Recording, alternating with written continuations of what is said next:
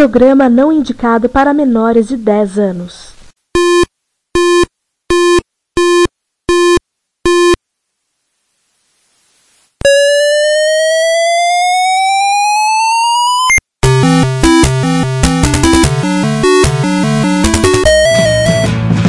We bought it to help with your homework.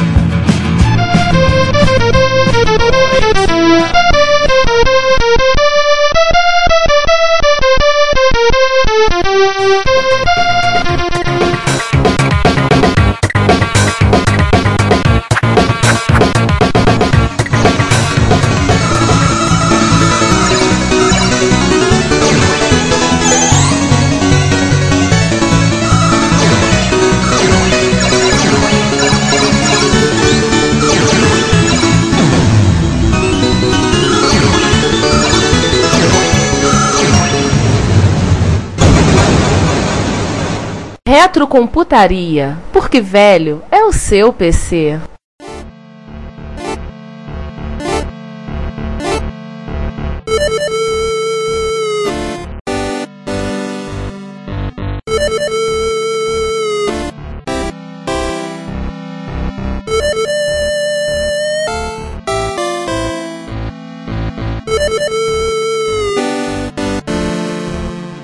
Bom dia, boa tarde, boa noite. Este é o 27, se a minha conta tá certa, né? Tô vendo aqui, 27. 27 episódio do Retrocomputaria, o seu podcast de retrocomputação, porque, como vocês nos ouvem há mais de dois anos, esta cidade é pequena demais para nós dois.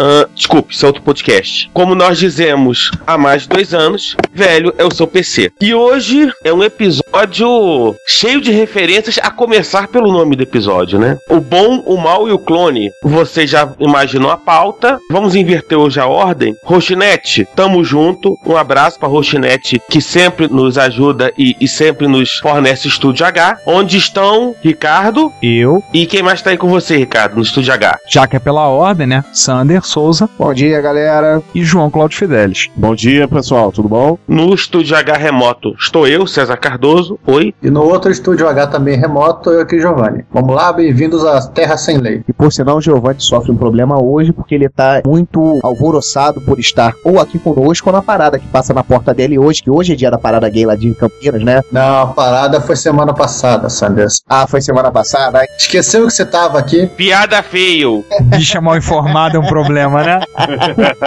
Eu esqueci, cara. A gente foi se encontrar aí junto, a gente foi de braço dado, esqueci. Oh, beleza. Enfim, gente, vamos voltar ao episódio. Vamos começar a falar dos bons clones, né? The Good. Só lembrar, a ideia desse episódio, pelo nome, a gente vai falar de clones. Não é da novela O Clone, não é A sátira O Siliclone, da Cacete Caneta. Você recitou essa em Sander. Essa foi boa, não foi? Do fundinho do baú. Não é sobre a guerra dos clones de Star Wars, não é nada disso. Nós vamos falar sobre os micros que foram cópias produzidas a partir dos originais. Os originais sendo micros que nós, muitos de nós já falamos aqui no episódio. E nem todos são chineses, hein? Olhem bem que nem tudo é chinês. Sim, sim. Essa é uma prática comercial, vamos ser sinceros. Sim. Hoje a gente se refere muito a falar que o chinês copia bastante. Segundo os advogados da Apple, a Samsung copia bastante. E os- 70, os é. japoneses copiavam bastante. Sim, nessa época, 80, se- não, 70, 80 e até o começo de 90, né, na realidade a cópia era descarada e descontrolada. Até porque a legislação não tinha se formado ainda de forma. Acredito até que também por causa da reserva de mercado, né? A nível de Brasil, sim. Não, não, os mercados não eram tão globais quanto é hoje. Então, assim, se você não, não tinha intenção de vender naquele país, você não ia se preocupar com o mercado naquele país. Verdade. Pra lembrar, nós vamos separar esse episódio em três grupos. Vamos falar, como o nome diz, nos bons, nos maus e nos clones. Mas é claro que o limite que pode ser considerado bom ou mal é um tanto quanto relativo. Nós mesmo não conseguimos chegar ao consenso em alguns pontos. Agora, na revisão da pauta, por exemplo, teve alguns questionamentos. Pois é. Sim. E tem um que vai ser uma polêmica danada, hein? Olha, acho que nem a, a terceira sessão, os clones, foram realmente unanimidades. Mas se a gente vai ficar falando, não ficar, vai esticar essa lenga-lenga até uh, vocês cansarem de ouvir-nos, a ideia é que nosso ponto de corte é o ano de 1994. Então vamos falar de, dos clones, vamos tratar até até o ano de 1994. É, até porque senão a gente começa a pegar todas a- as versões e réplicas que são feitas em FPGA e coisas que o pessoal começou a fazer hoje em dia, que aí a gente nunca mais vai acabar de fazer esse episódio. É, mas aí já entra numa briga que já é mais distinta, não é mais nem clone, já entra naquela briga que nós citamos alguns episódios atrás, se é emulação ou se é a- É hardware, É propriamente dito. propriamente dito. Não, não, mas Sander, mesmo o Vicente Briel, ele tem o Replica 1, o Replica 1 é uma cópia descarada do Apple I, com pequena alteração. E é um, é um clone do Apple I, porém é uma coisa de- de- desse século. No caso do FPGA, recomendamos a todos os nossos ouvintes, quem não ouviu, ouça o episódio 8, onde nós tratamos bastante sobre o assunto uso de, de chips FPGA. E aliás, também vamos fazer bastante referência a episódios que já aconteceram do retrocomputaria ah, nas máquinas que vamos citar agora, né? Que é excelente, que obriga os nossos ouvintes a voltarem atrás. Olha aí que legal, a gente ganhando page views. Vocês podem voltar e ouvir novamente os episódios. Isso. Então, assim, já que eu comecei a falar, eu vou começar a introduzir o assunto. A parte do The Good, temos as boas iniciativas, ou seja, as, pessoas- as empresas que. boas entre aspas, né? É, não foram boas para quem foi copiado. Ah. Que fizeram a engenharia reversa de um produto que já existia, não fizeram uma cópia literal de algo que já existia, né? Resolveram fazer, seja por conta de que o advogado, sabiam que o advogado da, da empresa concorrente iria chiar, sabiam que poderiam fazer melhor, e no final fizeram equipamentos que realmente se superaram a sua inspiração. O primeiro modelo, por assim dizer, é o Laser 128, da empresa chinesa VTEC. A VTEC é uma empresa que existe até hoje, Existe uma VTEC.com.br brasileira que não tem nada a ver, é uma homônima, mas a, a VTEC existe. Esses dias, inclusive, eu estava passando em frente a uma loja de matéria de coisa de telefone e eu vi um, celu- um telefonezinho sem fio deles. Que faz CFTV. Ah, faz também? Eu tenho um telefone sem vida, VTEC. Então. Inclusive, eles são bastante fortes nos Estados Unidos ainda. Foi lá que eles focaram para esse produto que desenvolveram, que foi o Laser 128. O que seria o Laser 128? Ele seria um clone do Apple IIc. Porém, a VTEC sabia que os advogados da Apple iriam cair em cima. Então, o que eles fizeram? Fizeram o firmware, no caso, fizeram uma cópia da ROM, fizeram uma, uma engenharia reversa na ROM do Apple IIc, para não, não, não dizer que foi copiada. E no caso do Basic, eles aproveitaram uma brecha contratual do Microsoft Basic para 6502 e compraram. E a Microsoft vendeu na boa, sem reclamar, uma licença do Microsoft Basic. Então, assim, eles fizeram uma máquina um Apple II com a parte de software completamente independente daquilo que a Apple já existia, porém eles resolveram aprimorar um pouquinho mais a cópia deles. Eles usaram o 65602, que já era o processador padrão da, do Apple IIc, porém não só rodando a 1 MHz, eles fizeram com que o bichinho pudesse pular para 2.3 MHz e 3,6 MHz, ou seja, rápido, né?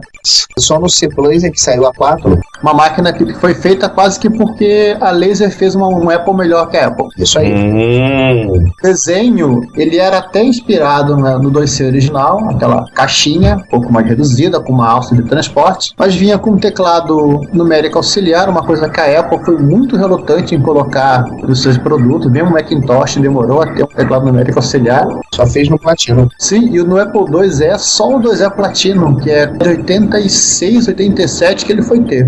Ele vinha com um drive de 5 quarto interno, foram feitos três modelos: o Laser 128, o Laser 128EX e o Laser 128EX/2. Eles são, to- foram todos lançados no ano de 88. Ele vinha com 128K de RAM, você podia expandir para 1 MB, literalmente tinha uma tampinha, acho que uma coisa que os fabricantes de notebook aprenderam com a laser, uma tampinha que você abria embaixo e você colocava a memória extra no seu equipamento. Ah, cara, vamos fazer um- uma correção. As fabricantes de notebook aprenderam com a VTEC, menos a própria Apple, porque até hoje os notebooks da Apple, para você trocar uma memória, é um caos. Muitos notebooks hoje em dia, se você qualquer coisa, né? Você tem que dar um tampão. É um caos. É um caos. Sim. Pois é. Ele já e, vinha. e a tendência Oi. só tá piorando. É, a tendência é só piorar. Aham. Quanto menos parte móveis, melhor. Diminui a necessidade de fabricação de peças, parafusos, custo e peso. E peso, né? A questão de peso, leve e tal. Mas enfim, isso é uma discussão que não vamos tratar agora. Não, não, não, não cabe agora. Sim, sim, não cabe. Então, o 128 padrão e o 128EX vinham com drive de 5 quarto e uma porta para disco externo. O EX/2 vinha com drive de 3,5, padrão no caso 800K, e todos os modelos já vinham com a Smart Port, que é uma coisa que surgiu com o Apple 2GS. Acho até que o 2C já tinha, que permite que você cascateie ou outros drives, até fazer um daisy chain de até ser 8 drives, se não falha a memória, e até mesmo disco rígido por essa porta.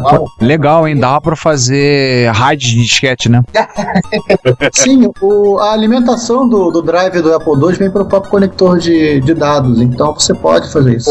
Pelo disco 2, veio pelo disco 2. Não, Disk 2 só podia botar, vinha com duas portas, né? Você não podia. Cascateado, não. Mas a, a Smart Port não, você cascateia. Pô, que irado, cara. Uma coisa bizarra, ele vinha com 64K de VRAM nos modelos EX e EX2. Isto foi uma, uma coisa que a Laser desenvolveu para produzir uma porta RGB, Uau. padrão EGA e CGA. Vinha com interface paralela, coisa que o 2C não tinha. Vinha com duas portas seriais, né? no caso do 2C você usava uma porta serial para ligar o modem, para ligar a impressora, desculpa. Tinha um slot de expansão padrão Apple II, coisa que o bichinho não tinha. 2C não vinha como slot padrão. Nem interno, nem externo. Nesse você tem. Ele tinha uma porta interna para expansão de RAM, olha lá. E, aí o interessante, de acordo com as revistas na época, 99,8% compatível com 2C Plus. Na época, apenas New Print Shop e o Home Word da Sierra, um da Brother Band Software e o outro da Sierra, funcionavam só dois softwares numa gama imensa de software. Absurdo isso, isso é bacana. Sim. Então, é o curioso agora, ele custava metade do preço do Apple IIc. Uau! Aham. E foi vendido, pelo que eu comecei a ver nas propagandas da época, pelo uma tal de. Alguém viu aí o- a propaganda? pra- Pode me falar Central. Point Software Aham. era a distribuidora americana da VTech. E pra quem não lembra, Central Central... Point não, fa- não é do antivírus? é que fazia o PC Tools. PC Tools não, não, não distribui isso. É PC Tools, verdade. É o PC Caraca, que Tools.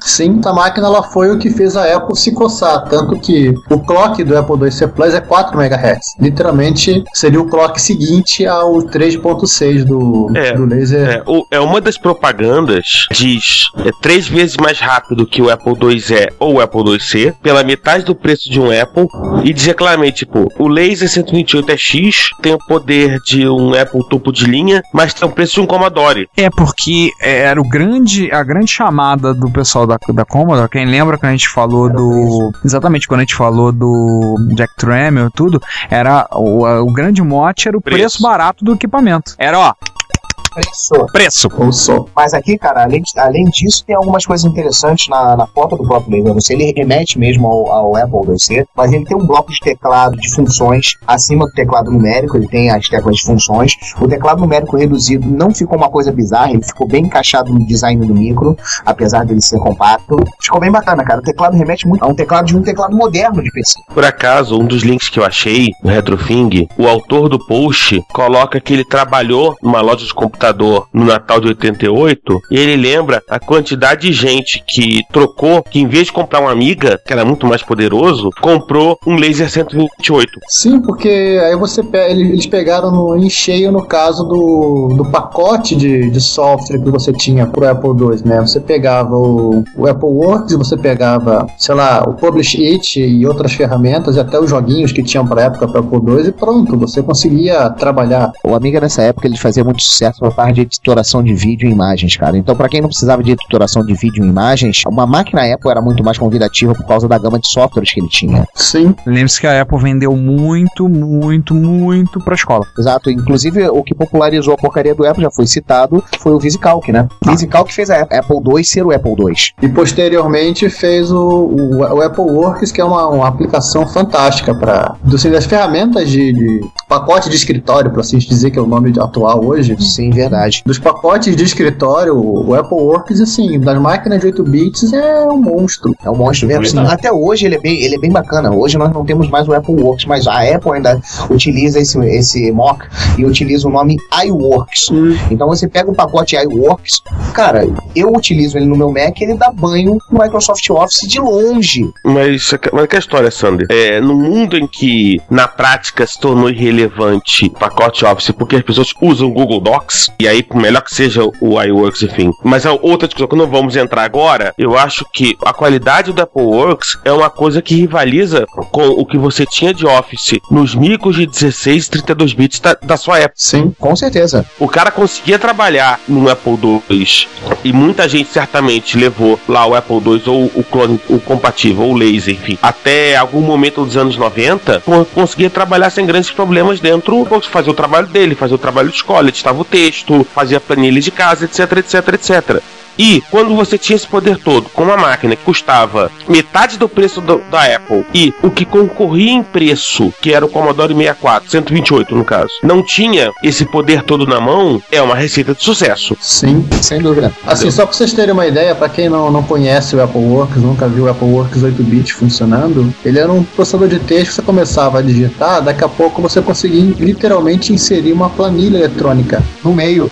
É, e você podia linkar direto com um banco de dados. Estão falando de um programa, estão falando que final dos anos 80. Final dos anos 80, né? Exatamente. Na época de WordStar, Lotus 1, 2, 3. Na época que os, pro- que os programas de PC não se conversavam. Exatamente, Exato. você não tinha isso. Você só vem ter soluções integradas mais à frente. Você tinha aquela solução da Aston Tate, como é que era o nome? Frameworks Frameworks. para PC, você tinha o que depois. WordStar, você tinha o Lotus 1, 2, 3. Não, mas era, não, mas era, uma, mas era uma solução integrada. Não, você tinha o próprio Microsoft Word e você tinha também o Open Access. Só que eram programas que não eram. não agradavam as pessoas. Não eram bacanas. Vamos às curiosidades aqui, ó. Só pra encurtar desse cara daqui, se a gente for falar de software aqui, ferrou. A gente vai passar o Ah, então assim, só pra, pra encerrar, a VTEC ela chegou a anunciar que ia fazer um GS também, mas eu acho que depois os rumos do mercado mudaram e ela desistiu. É, a, a E- VTEC depois foi fazer é, clones de PC até que nos anos 90 ela saiu do mercado. É, hoje em dia ela Hoje tá ele vai fazendo. telefone, CFTV. Não, isso é no Brasil, não é a mesma VTEC. Ah, não é mesmo a VTEC? Não é a mesma VTEC. E é, hoje em dia ela tá fazendo,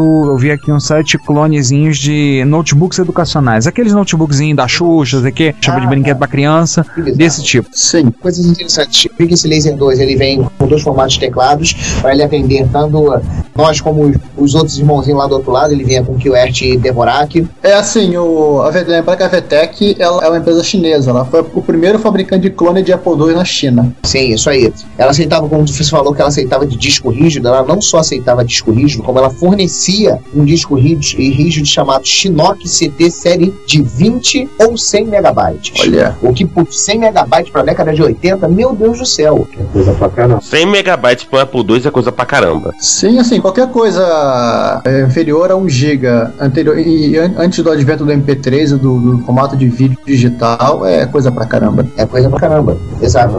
E aí vem, a- você já falou da memória que ele podia ser expandido até 1 mega. Interessante, Pro Boys. Ô Sander, só, só uma curiosidade pra fechar do Laser 2. Ele vinha com um acesso fácil a ROM equipamento. Que eu suspeito assim, se tivesse um amigo com um gravador de Apple, você poderia gravar a, a ROM do Apple e colocar nele. Alguma coisa me diz isso. Não duvido nada.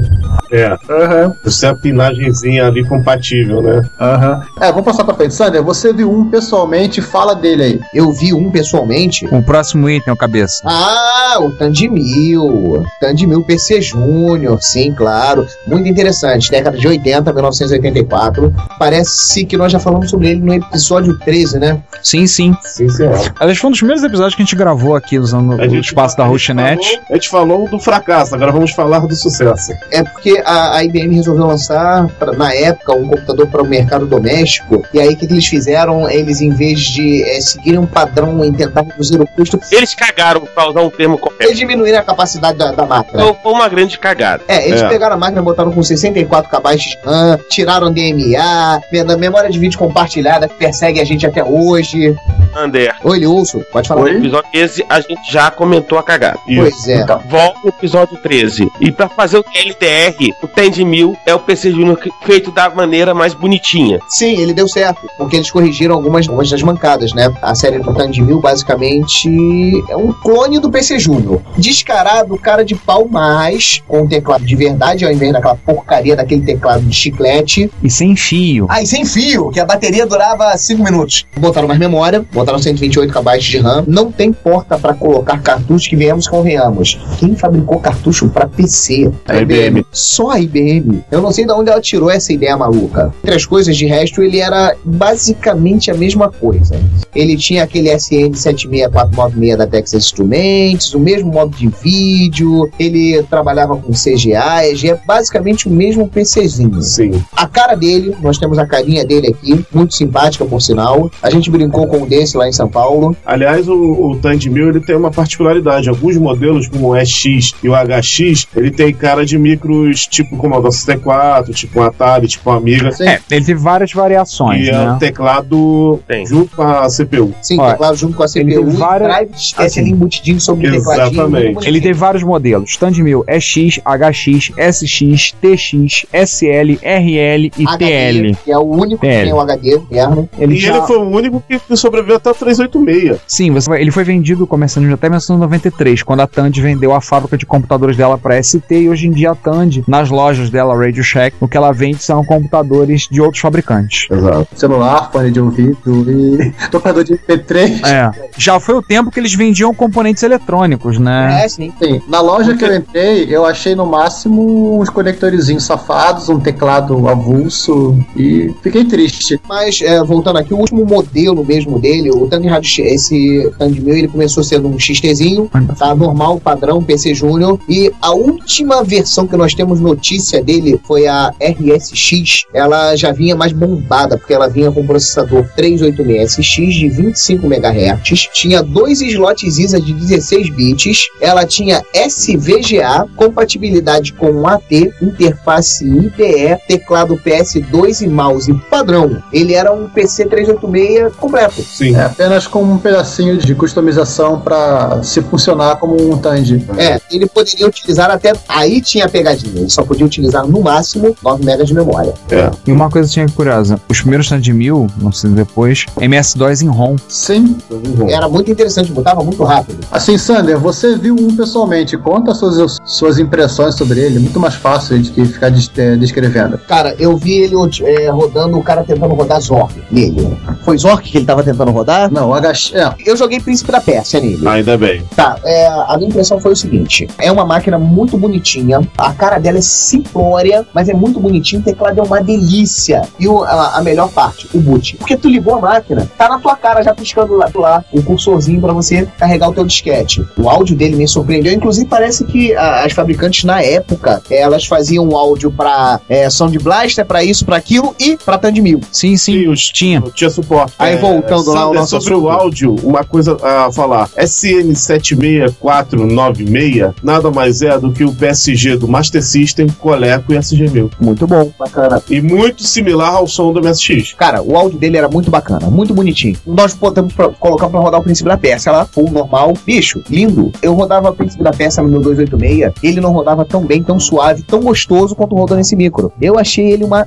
delícia, uma evolução. Eu, na época, se eu tivesse visto ele ao, ao meu 286, eu tinha comprado ele, não o meu 286. Aliás, foi bom você ter falado isso, Sander, porque o Tandy 1000 foi responsável pela a popularização do PC como plataforma doméstica. Ao contrário de muita gente que diz que acha que foi o XT, foi a AT, não. forma Foi o. Tandy 1000 porque ele é que foi a cultura de micro doméstico e a cultura gamer em PC. É porque Os jogos surgiram aí. sim. Roda multimídia. O, o PC doméstico da, da época, cara, 286, XT e afins, você, se quisesse alguma coisa de áudio ou um CD, você tinha que comprar um chamado kit multimídia na O época. vídeo. Que só veio surgir no meados dos anos 90. É. Talvez no, me- Não, meados dos não, anos não, 90, bem esse cara daqui é de 80. Pra você ter uma ideia, o vídeo dele deu origem ao famoso EGA. Sim. Sim. Foi. O Tandy 1000, ele tem, ele, na verdade, ele tem um modo gráfico meio, meio do caminho, que é um modo que se parece com um CGA, só que ele é 160 por 200 com 16 cores. Que se lembra um pouco que, o que é o EGA, só que o EGA é 320. Sim. E os jogos específicos do Tandy 1000 rodam nessa resolução. Então, assim, você tem jogos com uma quantidade de cores de um jogo normal. Não aquela coisa quatro cores de quem jogava em XT. CGA da vida. Exato. Sim. Aí vem as curiosidades, né? O original ele já, ele já fugia um pouco o padrão do, do PC Júnior. Enquanto o PC Júnior ele vinha com 8086, ele vinha com 8088,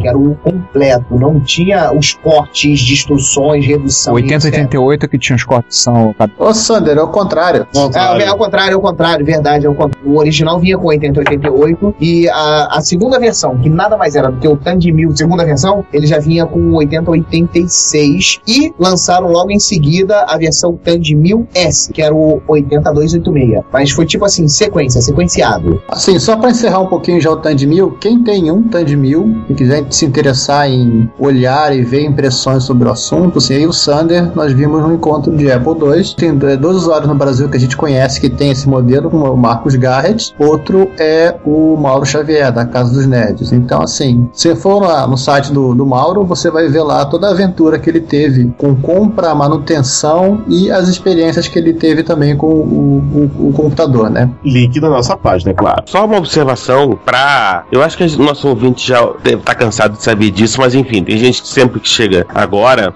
A Tend Corporation é uma empresa de 1919. Em 1963, ela compra a rede de lojas Radio Shack. E em 2000, eles usam só o nome Radio Shack, não usam mais o nome Tend. Então, pra quem tá chegando agora, a gente sabe que tem sempre gente chegando agora, ouçam os nossos podcasts anteriores e posteriores, porque volta e meia a gente cita micros da Tend e os TRS, né? Tend Radio Shack, que eram micros da Tend, vendidos nas lojas Radio Shack. Embora o Tend 1000 fosse só Tend, não era TRS. Aí vem uma pergunta curiosa. Ele chegou a ser vendido nas lojas da Radio Shack, o Tend 1000? Sim. Ele era vendido lá. Ele só é, não, ele só era vendido lá. A Radio Shack nos Estados Unidos dos anos 80 era uma potência. Você tinha a Radio Shack tinha loja quase que em tudo que é lugar. Era uma Apple da vida na época. É, seria Não. o- não, seria quase um equivalente a uma. É a Sears. Vamos assim, é, dizer, uma, uma loja americana.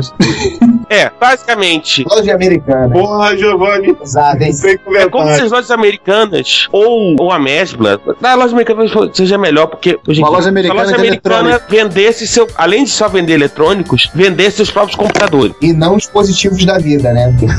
É verdade. Lembre-se, a Radio Shack chegou a ter loja no Brasil, mas não foi lá muito bem sucedida e depois fechou e caiu fora. É, na realidade, a, a, a Radio Shack no Brasil, ela vem, ela, ela surge justamente na época que a Radio Shack começa a ficar com problema de grana. Você pode ver, inclusive, que é mais ou menos na mesma época em que eles ven- ven- vendem a divisão de computadores, passam a fazer uma reengenharia, né? Assim, o começo dos anos 90 foi cruel pra todo mundo. Lembre-se disso. Foi. Com certeza. Acho que no futuro a gente vai ter que pensar num episódio e comentar o que que, que a gente sempre fala dos anos 80, de falar dos 90, como é que foi as derrocadas, né? Sim. No futuro a gente vai pensar num episódio pra isso. O que também inclui a quase falência da Rede agora há pouco tempo atrás, né? Nessa última crise. Não, mas foi nos anos 90 quebrou, morreu Atari, morreu Commodore, o fim das plataformas, esse período a gente pode considerar Quase negro. morreu. Quase a morreu a IBM. PC. Verdade. Bem, vamos passar pro próximo? Vamos lá. Tá? Draco. O Draco da Macro Systems. O, o, o que que era o Draco? Draco era um clone de Commodore Amiga, minha gente. Em 1994 surgiu após a falência da Commodore, desse mesmo ano. A gente tá falando aqui das, das falências, né? Aham. A Macro Systems cansou de esperar pela empresa que tocaria o padrão Amiga, que se eu não me engano era a SCOM, né? É, que se não me engano, até hoje estamos esperando uma empresa pra tocar o padrão Amiga. Pois é. E resolveu ela mesma fazer o seu. Vamos às características do bicho? Vamos lá. Processador nada mais nada menos do que o Motorola 68060 de 50 MHz. Ele é considerado o Amiga mais rápido de todos. De fábrica. Ah, pode botar uma A060, né? É, pode botar até Tá PPC, né? De É, você pode botar. aceleradora. Isso aí, acelerador pra PPC. É, mas de fábrica esse é o, foi o Amiga mais rápido de todos. Detalhe que ele podia vir também a 66 MHz. Exato, tinha uma versão de 66 MHz. 128 MB de flash RAM. Nativos. Nota mental em 94, tá? Sim. Como ele não, ele não tinha o chipset da Amigos, o Agnus, o Alice, Denise, Paula, a mulherada toda, não havia necessidade de ter chip RAM. Então, só flash RAM já resolveu o problema. Exatamente. Ah, e aliás, ele também mexeu no, no vídeo com resoluções estúpidas de 2400 por 1200 com Que até, 256 hoje, PC, cores. que até hoje PC não faz. Tem Não, PC que não faz isso. Não, até hoje é uma resolução estúpida. Sim. 1280 por 1024 com 65.536 cores. Aí, True Color. 65, é 65 High color. High color. Vai cola. E 1152 por 864 pixels a 24 bits. Ou seja, aí true color. Aí, É. True Color. Só a especificação do Alter. Essa é a Altais, uma placa que eles já faziam pros Amiga 4000. Exatamente, a placa expansora de vídeo e que nele é, virou nativo. Aliás, o Giovanni é a mesma empresa que fazia as placas de vídeo? Sim, eles simplesmente simplesmente pegaram aquilo que eles já fizeram e fizeram para os amigos da Commodore e resolveram fazer um, um computador, amiga deles. Então só botaram as plaquinhas deles. Já que eles conheciam a plataforma de código salteado de trás pra frente melhor até do que a Commodore, por que não fazer o nosso? É. Sim. Por acaso, no quesito áudio, eu acho que eles fizeram a mesmíssima coisa, que eles botaram a tocata 32 canais. com 32 canais de áudio e 16 bits PCM. Tá bom pra vocês? É, então tá, né? Sim, vale lembrar que é o seguinte, é 32 canais de in e de out. Ele digitalizava 32 canais simultaneamente. Jesus. Sim. Aham. Veleb Motion. Alguém sabe o que é isso? Não. É o slot, tecnologia de slot deles. Ou seja, o novo Buzz, né? Sim. Morreu o Zorro 2, morreu o 3. Zorro 3, que tinha outro nome, e agora é o Velab Motion. Uma porta serial RS-232, paralela, portas SCSI. Externa e interna. Ou seja, ele já adiantava o conceito hoje que a gente tem do eSATA. Sim. Só que com SCSI. Drive de disquete, provavelmente de alta, muito provavelmente de alta. Sim. Pause serial, teclado no padrão PCAT. Os usuários agradecem. E uma quantidade razoável de slots de expansão, Zorro 2 e Draco Bus. Segundo eu tô vendo aqui numa especificação, 5 Zorro 2 e 3 Dracobus. Uau! Uau! Ou seja, a máquina é um esculacho. O preço também era um esculacho. O preço era um absurdo. Não, e ele era feito pra Dedéu, ele era um caixote. É, o gabinete eles não se Puxando. preocuparam muito, né, da estética. Custando, eu não sei. Mas oi, alguém estava preocupado com um gabinete bonitinho quando você podia ter uma amiga que passava o rodo no que tinha na época? Apple. Passava o rodo muito longe, diga-se de passagem. Aham. Só um detalhe. Quando a gente fala a questão do preço, eu tô dizendo o seguinte: na época ele saiu custando 15 mil dólares. Em 1994. Isso é pornográfico em qualquer escala. Até hoje é pornográfico. Eu, dois desses, eu compro um Camaro SS lá fora. Nossa, Isso se você não contar a inflação. E se você não contar a inflação. Exatamente. Não, se você contar. Provavelmente, se você somar 20, quase 20 anos de inflação americana, você vai ter aí provavelmente o quê? Sei lá, 25, 30 mil dólares a preço de hoje. Pois é, eu compro É. um Camaro SS ou um Malibu. Exatamente. Mas assim, vale lembrar que esse computador não era o computador pro cara levar pra casa e jogar Shadow of the Beast. Até porque, como ele não tinha o chipset original, acho que não rodava os joguinhos clássicos. Exatamente. Isso era um computador que você comprava pra levar pra sua produtora de vídeo, pra sua rede de TV, pra fazer a edição de vídeo, né? Já que ele era a ilha de edição. Sim. Você metia aí uma. T4000? uma T4000 aí. Não, não precisava, Sander. Não precisava.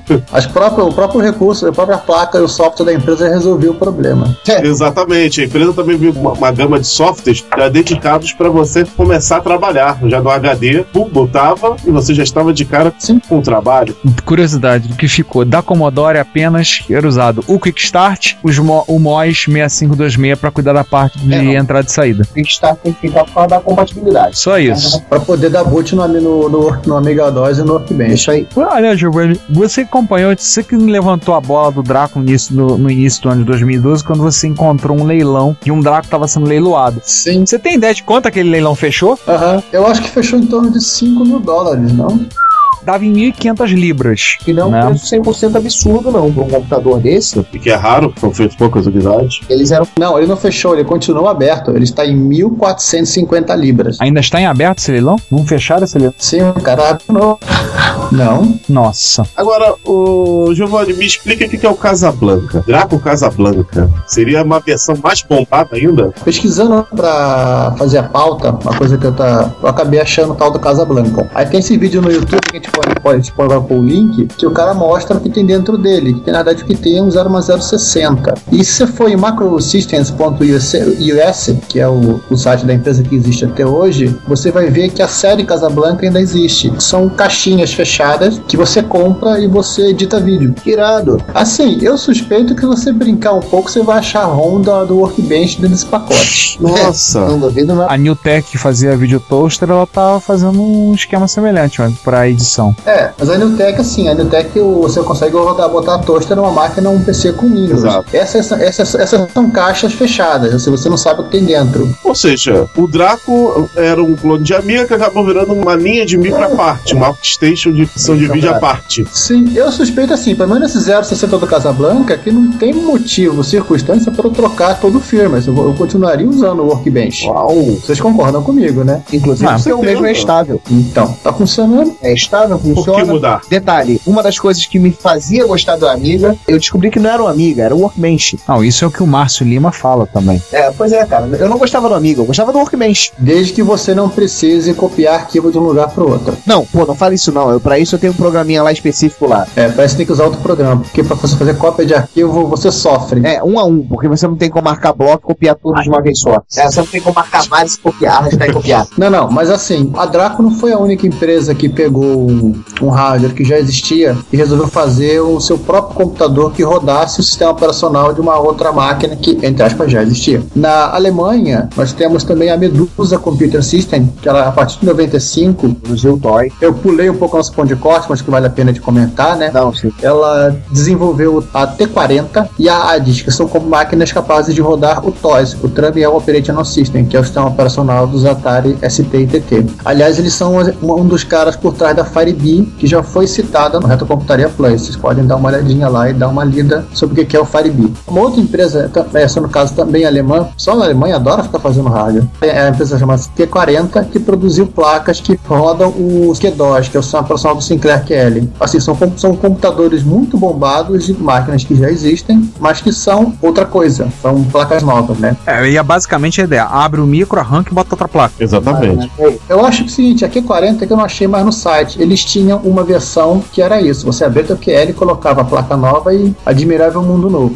Mas é, eles já tiraram de linha. O Q40 e o Q60 você põe num gabinetezinho de PC mesmo. Uhum. Hum, Tá, mas aí dentro desses projetos tem um brasileiro, tem um do brasileiro aqui, É, tem um sujeito do Brasil. é o sujeito do Brasil muito conhecido de nossa galera, o Ademir Cachano, que tem a Ciel, né? Que ele faz isso com o Expert, com a sua placa Expert 3. Sim. É, a Expert 3 foi feita para ser instalada dentro do gabinete do Expert, da Gradiente, né? Então era basicamente abrir, arranca uma placa e bota outra. É claro que o pessoal aproveita que está fazendo, instala uma fonte de PC, porque a fonte do, do Expert é horrível, aproveita e instala HD, outros instalam CD-ROM, leitor de cartão e outras coisas mais. Mas a sua característica básica da placa é que ela é um MSX2+, com dois slots internos, fora os externos, então com os internos permitirem você botar uma interface drive e uma interface pra, IDE para botar HD Tira. até 4 MB de memória RAM, um MSX Music, socket pro chip, Z80 rodando em até 7,14 MHz e algumas outras coisinhas que ele colocou, como por exemplo um conector traseiro que permitia com o software eu colocar o óculos 3D do Master System e simular 3D. Pena que o Ademir depois esqueceu como isso funciona. Só um detalhe, né? Sim, eu quero citar agora. Já que estamos assim, continuamos falando agora das cópias brasileiras. Ô César, quem mais teve no Brasil de Ah, vamos falar de coisa boa e não é da iogurteira Top Term. Uau! né? Vamos falar de coisa boa clonada no Brasil, que são famosos TK90X e TK95. Daqueles rapazes que faziam pizza e foram fazer computador. Nossa, essa, essa revelação do Renato De Giovanni no episódio 23 fez valer todo o esforço para gravar. Pois é, pizzaiolos, quem diria, hein? Daí você, amigo que tem uma pizzaria e que tem aí o, o ferro de solda no coração, você tem chance. Olha a microdigital. Enfim, né? Isso não é um show de stand-up mal feito, mas Uhum. é um podcast da computação. Então vamos falar do TK90X95. A microdigital, como se sabe, produziu diversos clones de Z81. Bom, era relativamente fácil montar um Z81. Você podia fazer sua plantação de componente discreta, não precisava brigar com a ULA do tio Sinclair. Beleza, vamos montar, óbvio, né? A evolução. Vamos montar o, o- fazer um clone do Spectrum. Mas tem a ULA do Spectrum que faz quase tudo, quase tudo entenda acesso a RAM, geração de sinal de vídeo, mapeamento do teclado, produção de som e mais alguma coisa que provavelmente não vamos lembrar agora, mas que o tio Cleve colocou na ULA. O que é pros MSXeiros é, que ou- ou- ouvem o nosso podcast é muito parecido com a PPI, PSG e o VDP. Ou seja, era um chip que fazia o trabalho de 3 no caso do MSX. Sim, Chipão. a ULA é PPI, PSG e VDP do MSI. E mais, E um, mais alguma coisa. E mais um 74LS perdido. Veja bem, Ula não é aquela dança havaiana, não, tá? Não, essa tem H. Essa tem H. Beleza. Rula. Não era possível simplesmente sair plantando 74LS e esperar que eles se eles transformassem em substitutos da ULA do Spectrum. Que eles brotassem e virassem um Spectrum. Isso. Vamos fazer o que? Óbvio. Vamos montar uma força-tarefa. Vamos fazer uma engenharia re- reversa na ULA. Beleza, conseguimos? Vamos lançar os micros. TK90X. E alguns meses depois, o TK95. Assim, quem quiser saber como foi a, a odisseia de clonar a ULA, eu recomendo a entrevista com o Cláudio Cassens, que foi gerente de projeto da Microdigital. Justamente, gerente de projeto da Microdigital estava nesse projeto, nesse exato projeto, que saiu na revista Jogos 80, número 4. Jogos 80, pra quem não lembra, do pessoal do Jogos 80 FM também. Vale a pena. É, são os mesmos. São os mesmos. Sim. Marcos Garrett, um abraço pra você. Assim, basta procurar na, na internet que você vai achar. No próprio Jogos 80 você deve estar disponível é, essa edição. Ah, tá sim. Não vamos ficar aqui repetindo que tem um Spectrum, todo mundo já tá careca de saber. Sim. Das diferenças, o TK90X saiu em versões de 16 e 48K, o TK95 teve apenas versão em 48K. A grande alteração que a Microdigital fez na prática foi a ULA ter saída em RGB, porque com isso ela conseguia duas coisas: um, a saída de cores em PAL-M, dois, a frequência em 60 em 60 Hz. Poxa, Só lembrando, na Europa continental a frequência é toda 50 Hz e o sistema de cores de analógicos, se for na França é Secan, se for na Europa é algum outro pau perdido, dependendo do país. É, pau letrinha. Ao G da vida. Pau G ou pau Além disso, a Microdigital fez algumas alterações na ROM do Spectrum. Isso gerou alguns problemas de incompatibilidade no TK90X e no, no TK95, obviamente, foi melhorado. Talvez a grande diferença entre os dois é que o, o TK90X ele copiava o gabinete do Spectrum original, Enquanto o TK95 ele era muito mais voltado para o Commodore Plus 4, teclado um pouco melhor, já porque vocês vão lembrar de outros episódios, o TK90X foi atingido em cheio, isso aí tá falando 85, 86, atingido em cheio pelo sucesso estrondoso do Hot Beat e principalmente do Expert. Sim. Sim, eles tiveram então, que precisavam ter um fazer. teclado mais com cara de profissional e o TK95 tem um teclado que eu acho inclusive bem melhor do que o teclado do TK90. É, qualquer coisa é melhor que teclado chiclete e teclado de silicone, é. né? E não era só o quesito de teclado. Você, quando digitava é, qualquer token, qualquer comando do Basic do TK90, era sequência, sequência de teclas. No TK95 você tinha a opção de digitar com sequência de teclas, graf,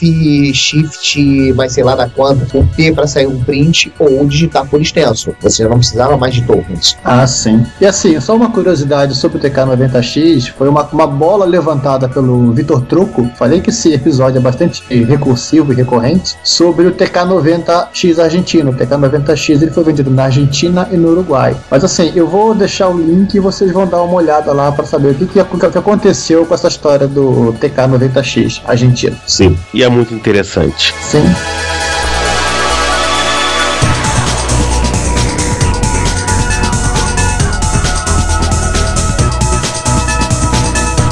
Olá, todos bem-vindos a mais uma sessão de notícias da Computaria. Seu podcast de educação da Computaria, porque há 27 episódios lembramos a você: velho é o seu PC. Não importa se é um tabu da última geração, velho é o seu PC. E hoje nós estamos presentes aqui, 40% da equipe. Nossa, coisa pra caramba. Pois é, como vocês já notaram, Ricardo Pinheiro, E aqui, Giovanni Nunes. então nós vamos falar das notícias que tivemos nos interregno entre o episódio passado, episódio 26, para esse 27, e vamos abrir com a já tradicional sessão 2012 das efemérides. Sim, da 2012 das efemérides, e nessa, nessa sessão vamos falar dos 60 anos do disco magnético, Também conhecido como o disco rígido. ou HD, e pro pessoal da antiga geração, o tal do Winchester. É, eu sou da época do meu pai, que vai falar, acho que até hoje ele nasceu, ele chama de Winchester. Então foi no ano de 1950, no- anunciado publicamente em 13 de setembro de 1956, o primeiro computador que vinha com um HD, era um HD assim, uma pecinha pequena, sabe? A capacidade de uns, uma sala de 9 por 15 metros, Sim, pouco maior que um Fusca, tá menos, né?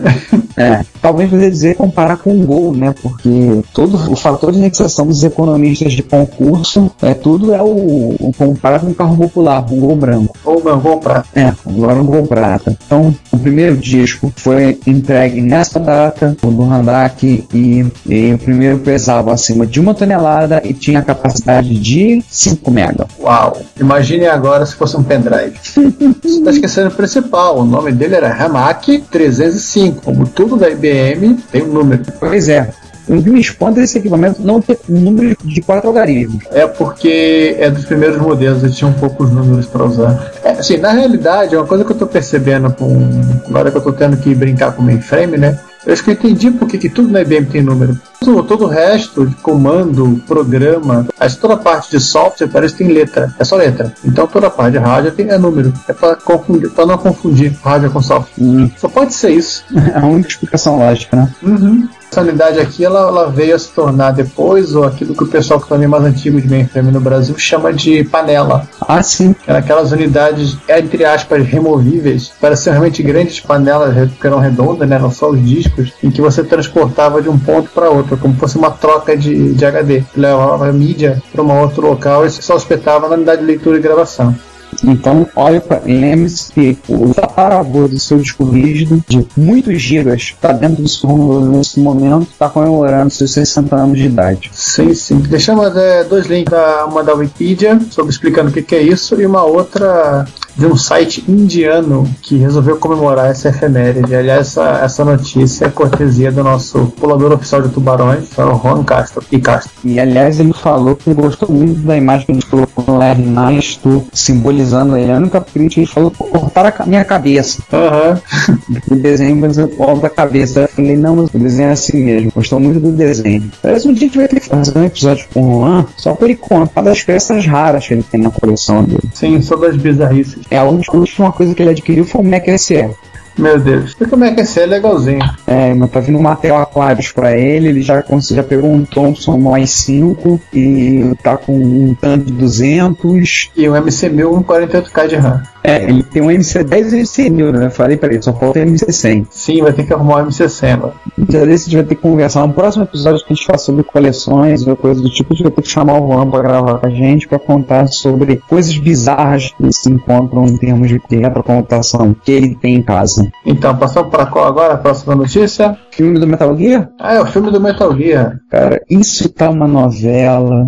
Todo mundo curte, que já viu Metal Gear, conhece, sabe que a inspiração do Kojima foi em filme. O próprio Solid Snake, que é, vem do Snake Plissken, que é personagem do Kurt Russell, no filme Fuga de Nova York. Sim, na verdade, o próprio Kojima ele é um fã incondicional de, de filme de ação americano, da série Rambo, da toda a série Rambo e companhia, né? Sim, e, então finalmente estão falando que vai sair o filme. Eu só acredito quando sair o filme. Chegar, eu vir no cinema, pagar ingresso lá assistir. Sentar e esperar dar o The End pra ver se é realmente filme do Metal Gear. Pois é. Agora, por conta da comemoração dos 25 anos, a Columbia Pictures, junto com a Kojima Productions, anunciou os planos de levar Metal Gear Solid para o cinema. Será que eles vão conseguir quebrar a mística de que quase todos, se não todos os jogos baseados em videogames, é, todos os. Desculpa, será que eles vão conseguir quebrar a mística de que todos os filmes baseados em videogames são uma porcaria? Esse que é o problema. Na na realidade, uma vez eu, eu tava pensando nisso, né? O, que a maioria do- da história dos jogos ela é bem simples. Você tá aqui, tem uma arma na mão, se vira. No caso do. Seria o Doom, seria o Wolfenstein, né? E o filme não, o filme tem toda uma narrativa que você tem que desenvolver. Tem outros personagens, mas dos jogos tem um personagem só, né? Não tem dois, três, quatro, cinco, como é um filme. Pois é.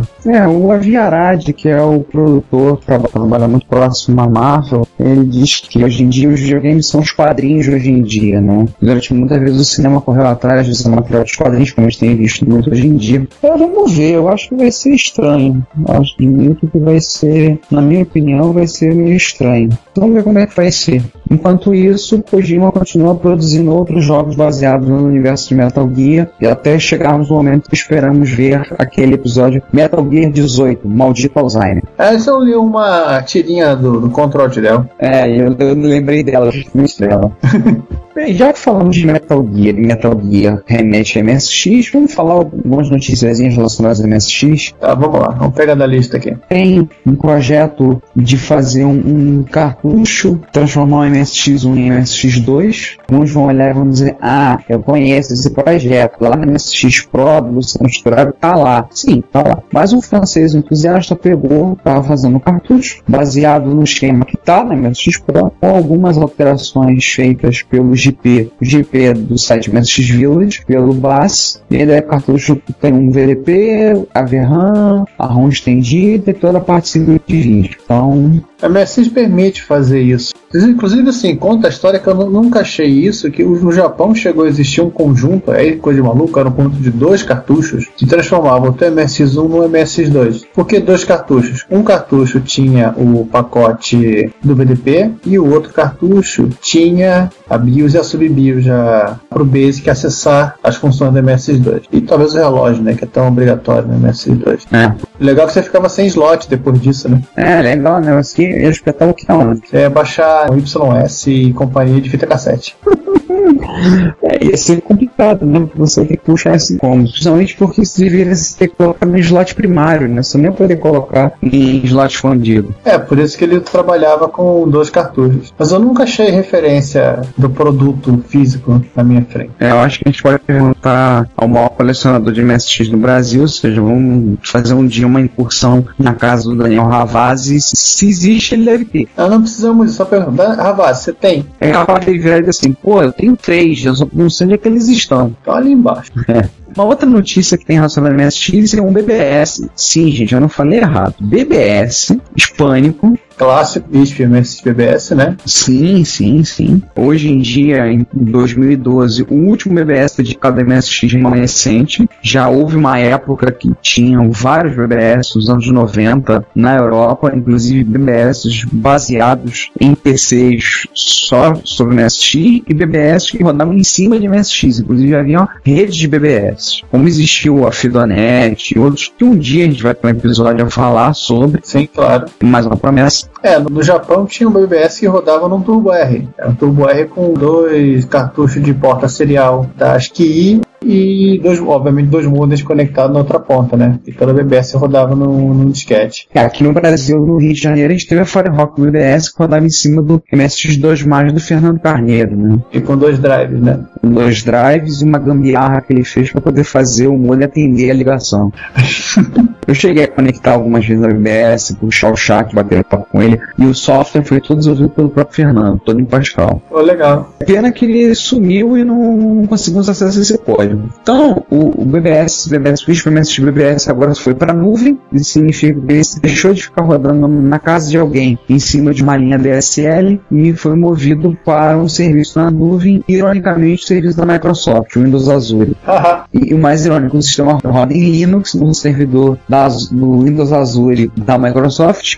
Curiosidade, suporte ainda a Fidonet, lista de discussão aí de PMSX e a dos simbóis estão lá disponíveis, embora tenha sido perdido o- as mensagens antigas, ou seja, espanhol também é Fudeba. E também perdeu, deixou o disquete em cima da caixa de som. É, o shell de MSX DOS 2 que tinha lá foi mantido, área de download, é, em tudo funcionando, inclusive eles indicam os softwares para você usar via Telnet para poder ter acesso ao VBS. Quem tiver interesse, pegue o seu Telnet, outra coisa antiquada, Telnet para bbs.is para msx.org. E que mais ainda, MSX? Falar do Daniel? Momento banana do Daniel. Pois é. Daniel Campos, nosso amigo, colunista lá do MX Project, publicou um vídeo mostrando todo o potencial e toda a capacidade de processamento da Shockwave, que é a, a placa feita pela Tecnobyte, baseada no projeto do APL4 para MSX baseado na Moonsound, sendo que ela tem uma qualidade de áudio melhor que a da Moonsound. E então ele já publicou lá o vídeo, teve um momento banana, para quem não conhece, entender a motivação do momento banana é, é relacionada àquela piada do português que vê uma casca de banana na rua, vê uma casca de banana à distância e olha e diz, ai, ai, ai, lá vou eu cair de novo. Gente, por favor, nenhum preconceito contra portugueses, tá? Só lembrar que bisneto de português, então tudo bem, tô em casa. Não, quase, quase todo o, o cast do Retrocomputaria é formado por luso português de coração. Nem todos são vascaínos, pelo menos isso. Penso-nos que considero o momento banana ser de que vê a situação, você vê que vai, vai pisar naquela caixa de banana e vai cair e você não consegue evitar. Ocorre principalmente quando você vê alguma coisa, algum objeto de desejo que você tem interesse em adquirir e você vai para adquirir, mesmo sabendo que você não deveria, você vai e faz. Depois pode ser que se arrependa ou então fica feliz da vida e pronto. Depois dá com as consequências. É, primeiro você compra, depois você vê onde é que tá o dinheiro pra pagar. É. E o Daniel cometeu um momento banana fazendo um vídeo com a Shockwave, demonstrando o som, tocando mod, tocando vários tipos de música, fazendo várias coisas com Jogando. Como é aquele joguinho? o Bomberman. É Bomba, Bomba Man? jogando Bomberman. Disse ele que o Asen tava vendendo bem. A Shockwave tá produzindo e tem bastante gente adquirindo. Então ele tá bem contente com isso. Se você tiver interesse, entre em contato, procura, vai lá no MX Project, tem uma página de contato para você falar com o Mr. Asen. Se tiver interesse, vai lá e adquira. Não deixe escapar. Continuar então em rádio. Vamos falar do computador homebrew, que não é necessariamente um homebrew, né? Tem uma plaquinha bonitinha, não é? Macarrão de Warap, que é um single board computer caseiro de 16 bits feito com o 68. Cadê? Sempre, sempre me invento o nome desse, desse processador. 65816. Isso, eu queria falar 685, eu pensei que fica totalmente diferente. Que é o processador do Apple 2GS e é o processador do Super Nintendo e também é o processador da C1 da Jerry Ellsworth. Como na, na falta do 6502 para colocar no projeto dela, ela meteu um, um processador um pouquinho mais parrudo. Sim. Basicamente é um computador 16 bits com o 65816 como processador, e que ele tem ó, 256K de ROM, 128K de RAM, um, real, um RTC, um Real Time Clock. Quem olhar a foto que estamos botando no link no Hackaday vai poder ver o simpático chip da Dallas, que séculos atrás equipou placas de Pentium 100. Sim. Que mais toda a lógica que eles chamam de glue, né, que é toda a parte de circuitaria feita para colar os componentes, já que o cara está desenvolvendo casa com 74 LS, meu Deus. Não, tem um integrado aqui, customizado aqui, deve ser esse cara. E que ele está desenvolvendo para uma versão dessa placa com porte a mais RAM, né, mais do que 128K de RAM, com uma interface SCSI para poder espetar um HD e desenvolver seu próprio sample som preditivo. Nossa. Nossa, legal isso aqui, hein? E como o pessoal fala, o Big Dumb Dinosaur. Ele está desenvolvendo há alguns anos esse projeto. Por isso que a placa tá tão bonitinha. Essa não, não é o primeiro protótipo. É, assim, vale lembrar que esse tipo de projeto, né, o cara não começa no final de semana. Né? Nossa, que de- leva alguns anos pro cara solidificar nesse ponto. Sim. Muito interessante. Como já vi na assinatura de um cara, eletrônica não é Lego. Pô. E continuando na sessão do Hackaday, tem um sujeito mostrando fazer para fazer uma solda em chip de encapsulamento BGA, para usando Um soprador de calor. e um cronômetro. Sim. Por que o relógio? Simples, para poder você saber o tempo que você tem que ficar segurando o soprador de calor em cima do- dos componentes para até a solda soldar, né? Até a solda derreter e, e fazer contato. É uma coisa meio doida, né? O, o pessoal aqui no, no Brasil que trabalha, que brinca com essas coisas, eles utilizam uma envelopadora. Envelopadora não, uma plastificadora. Hum, Aquela de plastificar documento. O pessoal compra na, nas melhores lojas de papelaria do bairro a plastificadora, hackeiam ela para digamos, esquentar um pouquinho mais do que apenas derreter plástico e usam isso para literalmente derreter a, a solda. Engraçado, já vi gente fazendo isso dentro do forno. Sim, também temos que fazer no forno. É, na verdade, o conceito é esse, né? Na parte, quando você fa- faz empresas que têm situação, eles têm uma, uma espécie de forninho, como fosse uma forno de pizza mesmo. Você coloca lá só para derreter. Até a solda é diferente, a solda é uma espécie de, de pasta. Sim. Então, tá aí. Quando o cronômetro, no caso, ele diz que parece que ele faz, faz o processo todo exatamente como leva nesse vídeo que ele tá exibindo, engano, leva dois minutos para fazer. É, mais que isso, você começa a derreter os componentes, somente os componentes plásticos. É, soprador é muito quente. Aliás, menino- meninas não usem o soprador do seu marido, namorado ou quem sabe que seja para secar o cabelo. Não, não, mas tem um aviso na caixa deles dizendo não secar cabelo. Isso é sério. E é sério, gente, tem um aviso, eu já vi isso num soprador. Tu quer dizer que alguém já tentou fazer isso. Pois é. Ainda no mundo da eletrônica, mais uma receita de como imprimir suas próprias placas de circuito impresso em casa. A diversão do robista amador. Aquela coisa, imprime, coloca, corrói a placa. É, essa tá, usa uma variação, porque aquela solução que o pessoal usa, aprende a fazer na- nos cursos de eletrônica, aquela solução é muito tóxica. Inclusive, você pode, se você quiser, tiver um vizinho que você não gosta, você pode comprar aquele ácido, o percloreto, né, algo assim, e jogar no carro dele e esperar a próxima chuva. Nada como fazer terrorismo. É, é até complicado, você não pode é, jogar no, no esgoto, porque ele vai correr o encanamento, o troço é, é bastante tóxico. Essa solução que o cara usa aqui, o cara está usando peróxido de hidrogênio, também conhecido como água oxigenada, e ácido muriático, que é aquele ácido para a pessoa usa muito para lavar pisos de mármore. É. Interessante porque é uma solução bem mais verde, né? Uhum. Bem menos danosa. É, eu já vi um cara projetando algo para usar com vinagre. vinagre e sal, né? Ele até podemos procurar um dia e fazer um episódio sobre eletrônica caseira, projetos domésticos e procurar essa, esse link para acrescentar na, no bate-papo. É, eu quero fazer com um sal de vinagre assim engraçado. O cara vai no mercado, sai com 3, 4, 5 garrafas de vinagre. É, pior que é um troço assim mesmo. Literalmente com tempero você fazer a placa. E que ela fala, demora um pouco, mas pelo menos é menos tóxico e eu posso jogar no ralo. É, verdade. Interessante. Uhum.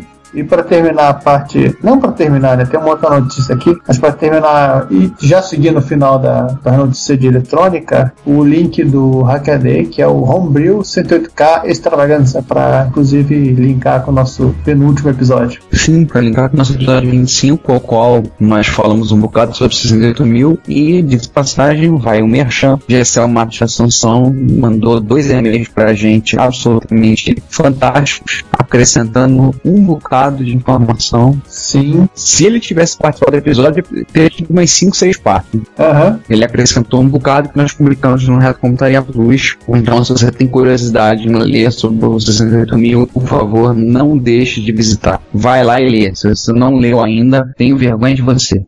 Também não ouviu o episódio, né? Ah, não ouviu. Lamentável. Aham. Então vamos lá pro 68 mil extravaganza. Sou do Hackaday para uma série de projetos. No próprio link eles comentam já da nossa maquininha Homebrew com o 6516, que não tem nada a ver com 108 mil, né? Vamos passar adiante. Eles falam de um outro projeto de micro caseiro com 68008, o mesmo do Sinclair QL, com interface DE, interface de drive disquete, placa de rede internet 10 base T, relógio real time, dois sintetizadores de SID. Para que povo tanto coloca SID nas coisas? E uma série de outras, outra, outra, outras coisas. Márcio, o Márcio ele me adora. Aliás, é, próximo episódio a gente falar sobre Commodore, falar sobre chips de áudio. É, Existem algumas afirmações que serão faladas que serão polêmicas, mais polêmicas do que mamilos. Ah, aliás, sabe aquele chip que a gente comentou numa outra sessão de notícias, o SA da Philips, Hum. que tem no, no Sanco P, e tem naquele. que tem escondido, é tão escondido que não tem documentado naquela máquina da Silicon, ele é muito parecido com o PSG, Hum. mas ele tem uma pequena diferença. Ele tem seis canais de áudio. Uau. Sim, ele é um, é um AY overdrive. Mas continuando aqui o extravaganza, temos o, um outro computador baseado no 168 mil, eh, mas nesse caso mais no- na linha do Altera 8800, inclusive com montado todo o circuito eletrônico dele em cima do Buzz S100, aquele Buzz que veio a virar, é, dizem as mais línguas, nosso ante- anterior convidado veio a virar o barramento ISA. Hum, que mais, que mais, que mais? Aerocard Version. exatamente. Com uma, uma controladora IDE, com um controlador de vídeo, feito em cima de um computador com 68 mil. E ainda por último ela tem uma verdadeira grande bagunça de fios. Mandou um projeto de uma máquina baseada em 68 mil Beta IC. e single board, uma placa só, A Beta IC é o site do cara, né? com 512k de RAM, 16k de ROM e na, na pendurou um pique É assim, ó, assim, vou ser sincero, quem quiser entender o que ele- os falam chamam de grande bagunça de fios, vá no site e olha a terceira foto. Quer dizer, a foto do outro lado da placa. Ah, Agora eu vou ter que ver. A foto da placa. Jesus. Sim, lembra DG de companhia telefônica brasileira. Meu Deus do céu. O que, que é isso? Ué, você mostra aqui para um técnico da Oi, o cara sabe exatamente o que, o que liga na onde. É, o problema é que ele sabe algumas coisas, as outras ele não faz a menor ideia, né? E vamos fechar então essa parte de, de hardware. Vamos falar de uma coisa que é hardware, mas também pelo menos é mais limpinha que essa placa, né? Que é o senhor Mike Illegal, eu adoro o nome desse sujeito, projetista de Apple II. Ele desenvolveu e já tornou à venda a Super Proto. A Super Proto é uma plaquinha ISA para quem quer desenvolver, quem quer fazer protótipo de hardware para o Apple II. É um slot padrão. Ela tem aquilo que o, o Apple II pede para I.O., né? O 6522 e outros circuitinhos, todo o ecossistema de I.O. E o resto todo são furos para você pendurar suas coisas. Alguma outra placa, ou seus componentes, ou o que você puder imaginar. 74 LS? É, ele já tem três 74LS, para pendurar mais alguns. É, a gente não faz. Eu não começar a fazer aquela campanha que a gente conversou em off, né? Fundar a igreja de 74LS. Sim. O 74LS é o caminho verdadeiro da vida. Ninguém vai ao barramento senão por ele. Brincando, daqui a pouco eu descobrir que já existe essa igreja, tá? Não, olha, é verdade. Ele tá vendendo a placa, quer dizer, só o circuito, a BER, né? Só a PCB, em torno de 35 dólares a unidade. E também vende, se você quiser, as quatro placas num pack promoção por 125 dólares. Dizer, quatro placas de, né? Em vez de você pagar 140, você vai pagar 125. Ele faz com desconto. O resto dos componentes é por sua conta. Aliás, se você não sabe soldar os quatro integrados e os capacitores e resistores que tem aqui, você não vai fazer um projeto, vai prototipar rádio em lugar nenhum, né? Ah, é. Não vai mesmo. Então vamos continuar em, em Apple II, uma outra coisa interessante que saiu agora na semana passada. O pessoal daquele grupo francês de Apple, principalmente Apple GS, mas também de Apple II, o pessoal da Brutal Deluxe, liberou como freeware um CD que eles montaram no final dos anos 90, com uma coletânea de montaréu de software para Apple II em geral, principalmente GS, mas Apple II também. Tem programas, tem documentação, tem toda a parte para criação de, de áudio e vídeo, tem o hypermedia que é a parte do HyperCAD, né? Tem jogos, tem música, tem a parte do sistema. Tem lá, inclusive, uma versão hackeada do System 6 para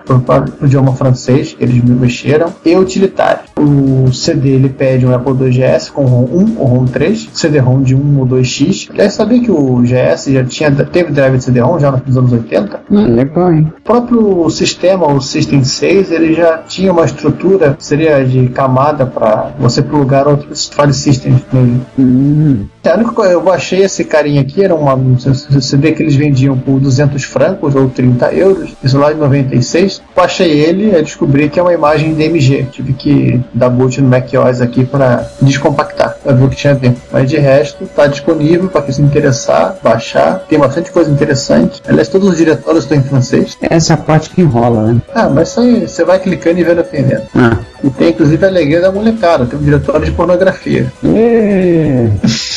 The porn is for porn, né? Sim. The internet is for porn. Então, a internet é do, do Bruto Deluxe. And the Deluxe Wear is for porn. Pronto.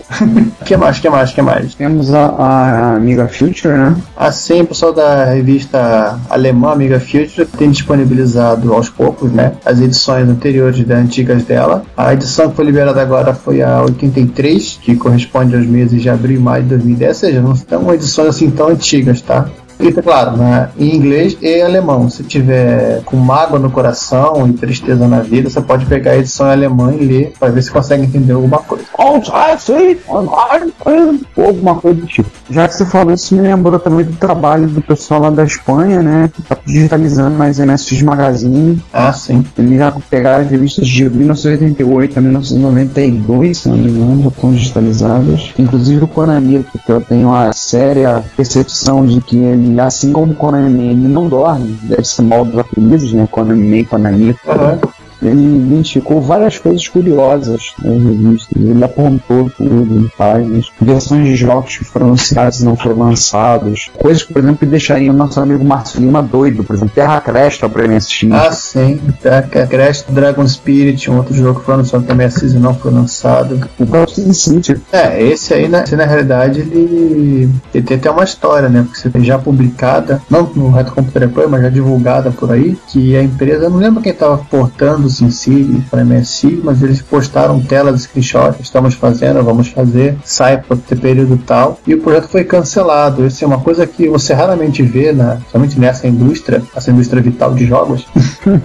e eles, numa edição seguinte da, da revista, após o anúncio do cancelamento, eles pediram desculpas públicas, mas que infelizmente eles não iam tocar mais o projeto. Hum. Acho que a última grande referência ao SimCity na MSX Magazine é justamente a pedido de desculpa da, da empresa. Entendi. Mais alguma notícia, Giovanni, que lembrou? Acho que por enquanto é isso tudo. Mais notícia acompanha no Reto Computaria Plus. Sim. Uma edição extraordinária. Se tivermos alguma coisa muito bombástica, vocês vão ver antes. É bomba, bomba, bomba. Acho que é só o pessoal do MSG MSG vai entender. A maioria vai reclamar da referência, mas tudo bem. é isso, né? E voltamos daqui a 15 dias. Enquanto isso, vamos tentar fazer pizza com um soprador de calor? É uma boa, boa ideia. Então, pessoal, continue com o episódio aí daqui a duas semanas semanas com, com, com o nosso papo sobre os bons, os maus, os clones. E nós voltamos nos falando daqui a 15 dias. Então, até mais. Até mais e continue é, ouvindo o nosso episódio Faroeste. Se você quer comunicar-se conosco, elogiando, apresentando sugestões, ajudando nas erratas, fazendo críticas construtivas ou mesmo dando um depoimento, não hesite, faça. Você pode enviar um e-mail para retrocomputaria.gmail.com, uma mensagem pelo Twitter para o nosso usuário Retrocomputaria ou comentar nos posts desse episódio, que estão em retrocomputaria.blogspot.com ou em www.dimensãonerd.com. Se você quiser, pode também enviar um comentário de voz que iremos publicar no nosso podcast. Lembre-se, o seu comentário é o nosso salário. Obrigado e até o próximo podcast. Você ouve esse programa na Combo Podcast.